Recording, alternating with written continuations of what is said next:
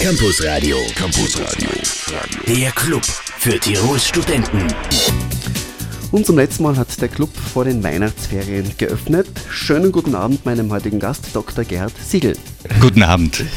Herr Siegel, Sie kommen vom Institut für Geschichtswissenschaften und europäische Ethnologie und haben uns ein Buch mitgebracht, Ihre neueste Publikation. Was für ein Buch ist das? Es ist das Buch mit dem Titel Bergbauern im Nationalsozialismus. Wie lange haben Sie daran gearbeitet? Ah, in Summe über zehn Jahre mit Unterbrechungen. Über zehn Jahre. Das heißt, da muss es ganz ein tolles Gefühl sein, wenn man dann so ein Buch in Händen hält, oder? So ist es und die Präsentation letzte Woche war wunderschön. Gut, was in diesem Buch drinnen steht, das erfahren wir in dieser Stunde. Vier Minuten nach sechs, das sind Old City und Peppermint Winter. Das Welle 1 Campus Radio heute am 10. Dezember 2013 mit Dr. Gerhard Siegel. Herr Siegel, Institut für Geschichtswissenschaften und europäische Ethnologie. Was kann man sich unter diesem Institut genau vorstellen? Was wird angeboten bei euch? Ja, das ist ein sehr großes Institut mit 50 bis 70 Personen, je nachdem, wie viele Projektmitarbeiterinnen da sind. Man kann eine ganze Menge Studienrichtungen studieren, angefangen beim Bachelor Geschichte, äh, der dauert drei Jahre, dann könnte man anschließen mit dem Master zwei Jahre, dann noch einmal drei Jahre PhD Dasselbe auch für die europäische Ethnologie, Bachelor, Master und PhD. Ganz wichtig bei uns sind natürlich auch die Lehramtsstudien. Ah, es ist ja mehr wie die Hälfte der Studierenden sind Lehramtsstudenten. Mhm. Und ähm, die alten Studien äh, laufen aus, also den Magister kann man nicht mehr studieren und auch den alten Doktor, den kann man nicht mehr inskribieren. Also da sind die Fristen bei euch schon abgelaufen. Äh, ich glaube, für den Doktortitel geht es bis 2017, aber man kann nicht mehr neu beginnen. Ja, ist euer Institut eines, wo auch eher ein bisschen überlaufen ist? Oder ist es bei euch nur so, dass man sagt, na, man kann auch relativ angenehm studieren, man muss nicht unbedingt vorm Saal sitzen?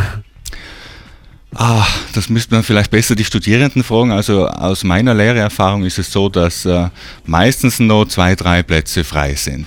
Uh Ja, es gibt aber auch Lehrveranstaltungen, die sind überlaufen, vor allem im ersten Semester. Was bieten Sie genau an am Institut? Ähm, ich biete ähm, Lehrveranstaltungen aus dem Bachelorstudiengang an, also sind Pflichtmodul 1, 1a und 1b, fachspezifische Arbeitstechniken, allgemeine wissenschaftliche Arbeitstechniken und Pro-Seminare zur Wirtschafts- und Sozialgeschichte. Wirtschafts- und Sozialgeschichte, ihr auch jetzt auf ganz Europa, für ganz Europa gesehen?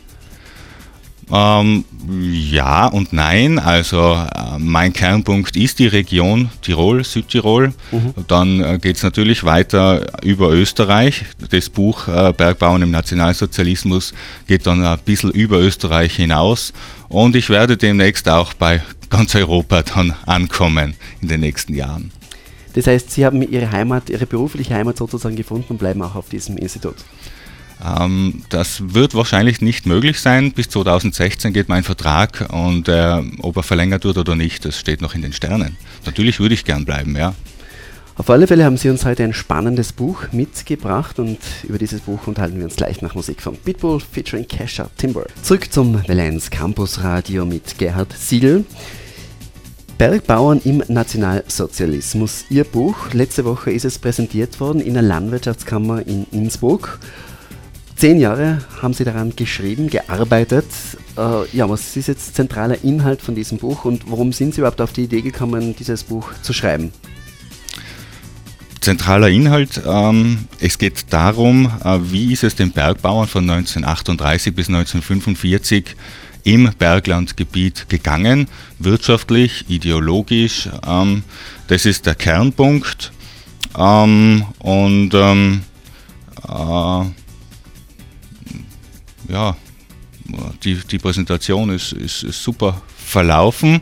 Ähm, wir waren sehr zufrieden mit der Besucherzahl und in der Landwirtschaftskammer waren wir sehr gern gesehene Gäste und genau da gehört das Buch auch hin, weil es betrifft ja die Bauern. Ja.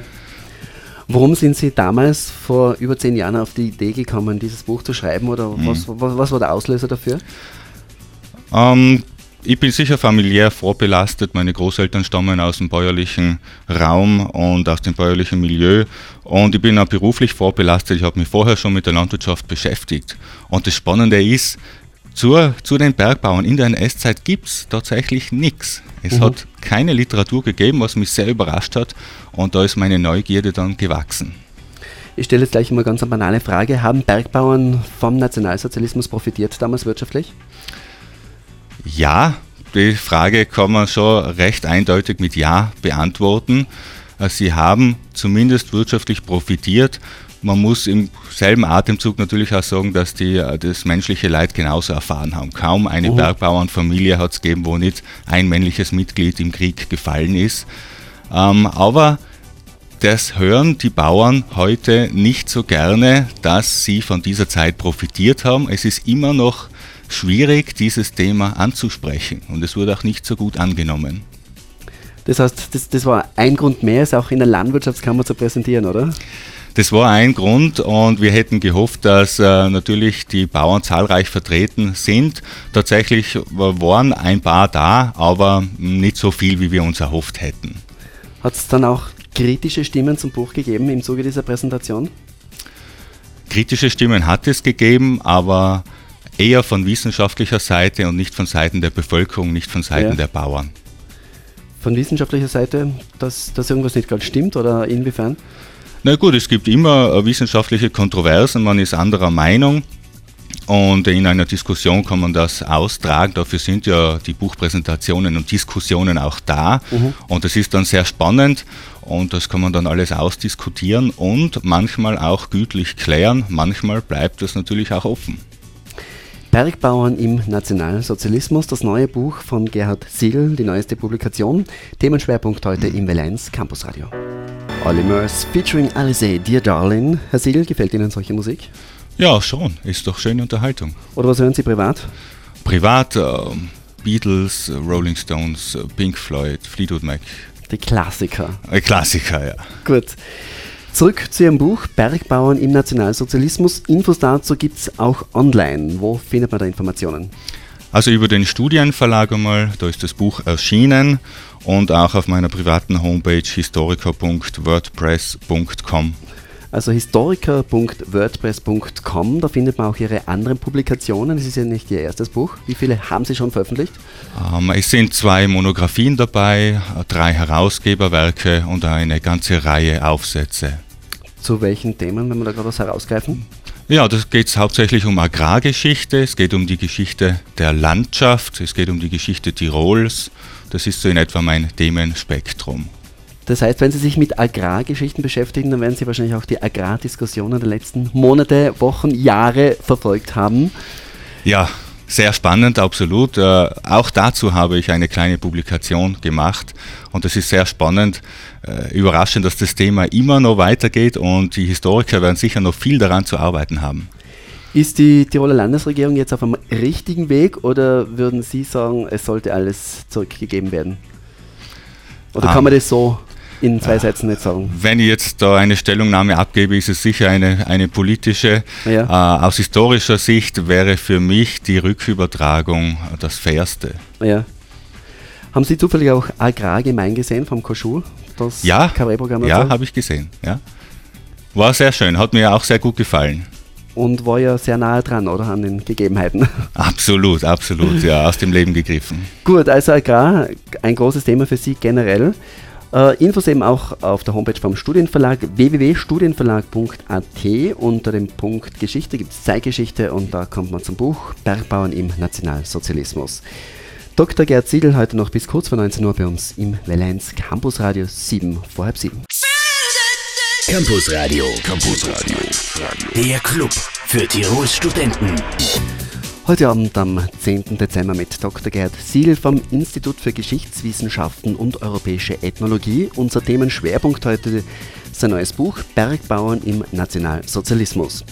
Herr Siegel, ein bisschen was haben wir schon darüber gehört. Äh, ja, vielleicht stellen Sie uns mal das Buch ein bisschen so chronologisch vor. Was, was erwartet Leserinnen und Leser von diesem Buch, mit diesem Buch? Zunächst geht es einmal darum, äh, festzuhalten, wieso so lange nichts über die Landwirtschaft geschrieben worden ist. Das ist ja sehr interessant, dass wir da vier Jahrzehnte fast nichts darüber gehört haben.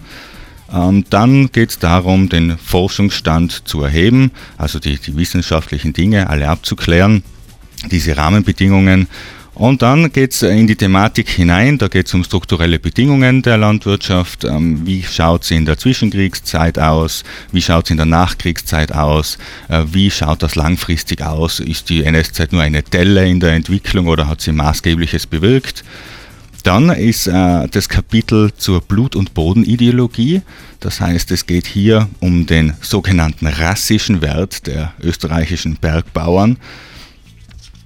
Ähm, dann geht es weiter mit Sozialversicherung und neue Sozialleistungen. Es ist ja einiges Neues auf die Bergbauern zugekommen, auch finanziell. Und dann geht es um die zwei äh, großen Punkte, die berühmten Aktionen Entschuldung und Aufbau und Gemeinschaftsaufbau im Bergland.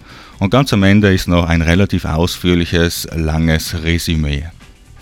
Warum hat man Ihrer Meinung nach so lange nichts gehört zu diesem Thema? Ähm, weil es nicht in diese sogenannte Opferthese hineinpasst. Denn die Landwirtschaft hat von der NS-Zeit profitiert und das hat man lange Zeit nicht sagen dürfen, weil die Opferthese, ähm, die besagt ja, äh, Österreich war das erste Opfer Hitlers und da hat man nur sagen können, was war schlecht in dieser Zeit. Mhm. Ja, da hat man natürlich sagen können, ja, das, der Hitler hat das Gold aus der Nationalbank geraubt und der Rüstungswirtschaft zugeführt. Diese Dinge hat man sagen können. Aber wo Leute profitiert haben aus der NS-Zeit, war es immer sehr schwierig, das sagbar zu machen. Und die Landwirtschaft war genauso ein Fall. Kein Bauer hätte es wollen, äh, dass man ihm nachsagt, du hast ja damals einen Traktor bekommen oder du hast damals die Wasserleitung oder die Güllegrube bekommen und das hast du ja bis in die 60er, 70er Jahre noch verwendet, also du hast profitiert. Also das hat man lieber unter den Tisch gekehrt. Sie haben ja das Buch, wie schon erwähnt, letzte Woche in der Landwirtschaftskammer präsentiert. Hat es dann zum, zum, Teil mit Bauern Schwierigkeiten gegeben, als Sie irgendwie mitbekommen haben, dass Sie dieses Buch schreiben, dass manche gesagt haben, ja, braucht man nicht, soll nicht sein? Ähm, zum Glück eigentlich nicht. Ähm, die äh, Bäuerinnen und Bauern waren bei der Erstellung des Buches auch gar nicht so involviert. Also ich habe keine Interviews geführt. Das Buch basiert auf Archivrecherchen ja. und nicht so sehr auf den Aussagen einzelner Bäuerinnen und Bauern. Ist es nach wie vor, glauben Sie, dass man wegen so einem Thema auch heute noch angefeindet werden könnte? Ich würde sagen, das Thema ist nicht mehr heiß, aber es ist noch immer lauwarm und es ist äh, zum Teil problematisch, vor allem da, wo die Leute tatsächlich profitiert haben und die das auch noch wissen. Es ist von Fall zu Fall verschieden. Es gibt Leute, die gehen ganz offen mit der Geschichte um und die akzeptieren die Vergangenheit und es gibt Leute, die glauben, sie haben noch etwas zu verstecken. Bergbauern im Nationalsozialismus, das neue Buch von Gerd Siegel, unser Thema heute noch bis kurz vor 19 Uhr. Harmonische Musik von James Blunt, nicht ganz so harmonisch unser heutiges Thema, Bergbauern im Nationalsozialismus. Herr Siegel, es hat ja nach dem Anschluss am Anfang so ausgeschaut, als würden Bergbauern nicht unterstützt werden und dann hat sich das aber ganz krass geändert, da hat sich eine ganz bestimmte Ideologie durchgesetzt. Ja, so ist es. Es ist ja im Kern ähm, fast noch immer die gleiche Diskussion, soll man Berglandwirtschaft fördern, ja oder nein, was bringt's, was kostet's? Und genau das hat man sich 1938 in Berlin gefragt. Und äh, im Reichsfinanzministerium haben die Leute gerechnet und die haben gesagt, äh, wenn wir die Berglandwirtschaft äh, mit einem gewissen Geldbetrag fördern, dann bekommen wir vergleichsweise weniger heraus, als wenn wir mit derselben Summe ins Flachland gehen und dort Großbetriebe, Mittelbetriebe fördern. Uh Und ähm, das war ja Kriegsvorbereitungswirtschaft und es wäre natürlich logisch, rational gewesen, die Berglandwirtschaft nicht zu fördern. War das gleich auf Österreich und Deutschland bezogen? Ja, ich meine, Österreich war ja dann schon äh, Teil von Deutschland und äh, in Berlin ist alles entschieden worden. Uh -huh.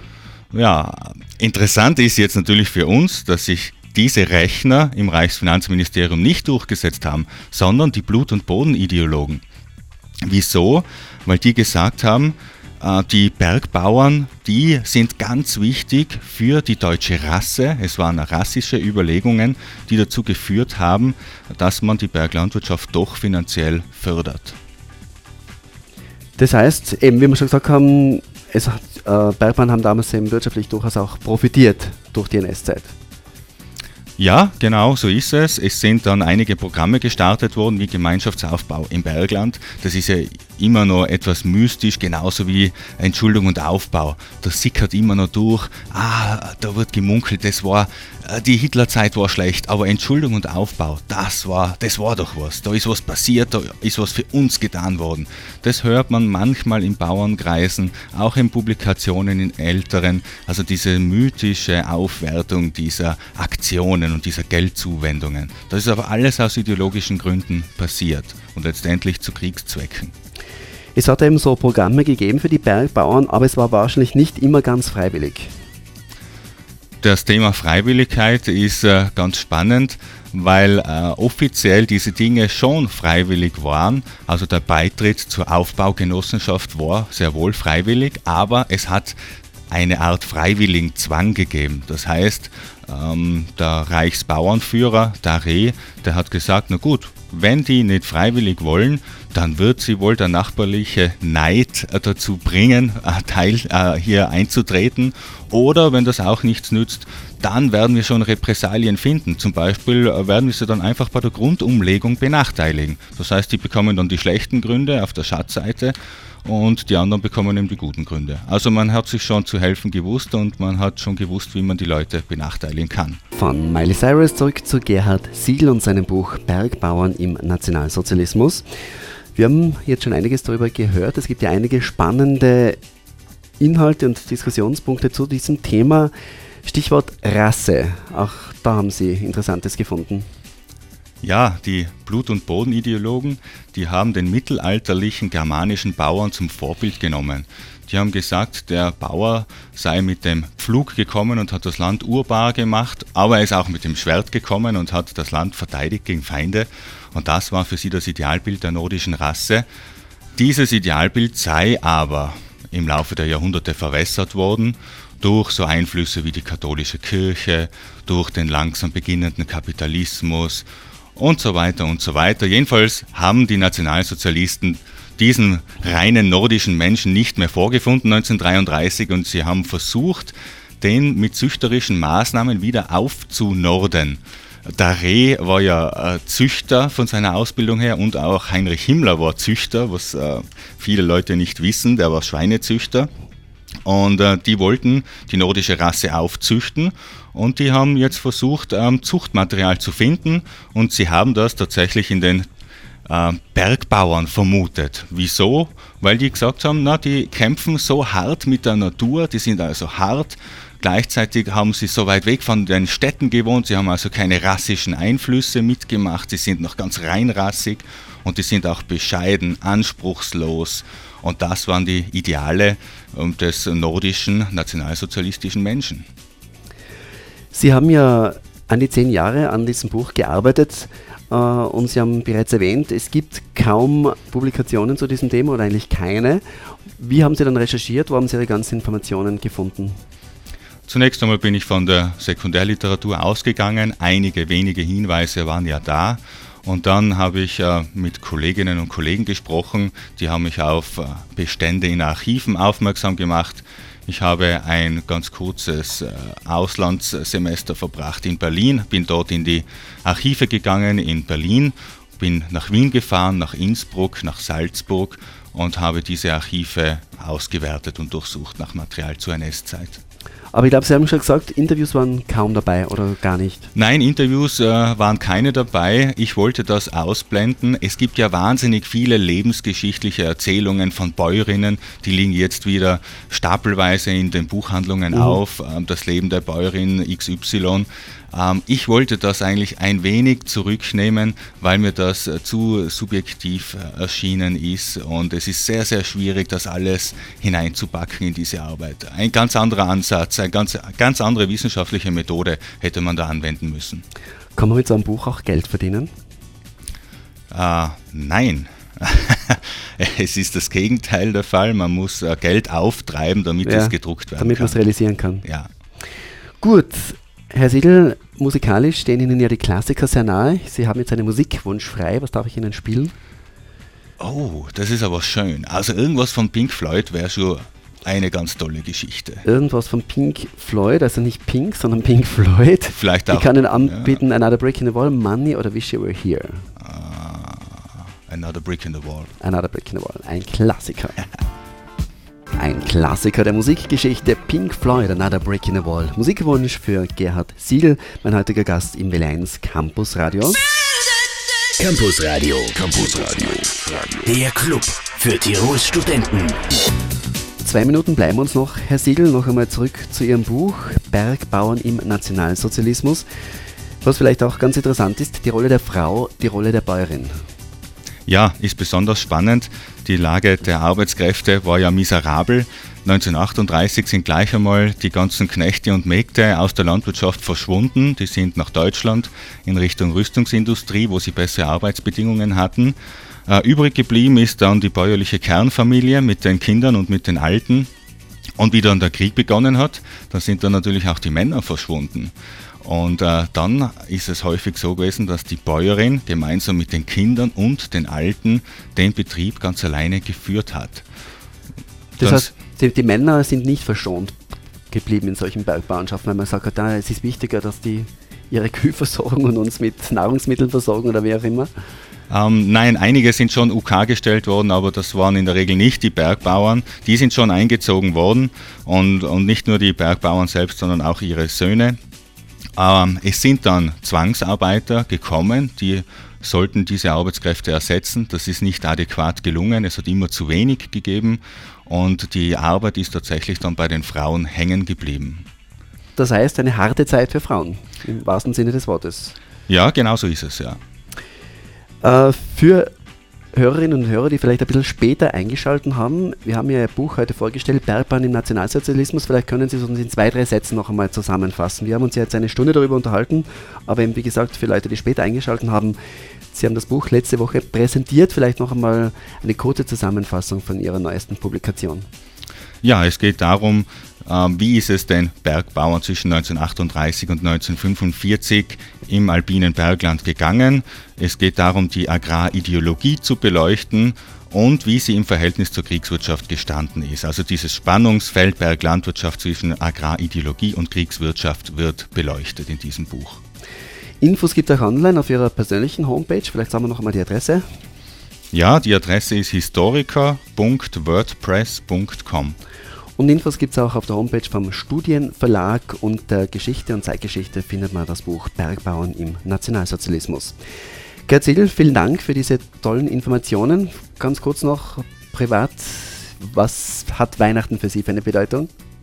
Eine große. Ich habe ja eine Familie mit zwei kleinen Kindern und da ist Weihnachten besonders schön. Die glänzenden Augen sind, äh, sind ganz schön und ich freue mich schon sehr darauf. Dann wünsche ich Ihnen eine schöne Adventszeit, eine schöne Weihnachtszeit, viele verkaufte Bücher und danke, dass Sie da waren. Vielen Dank.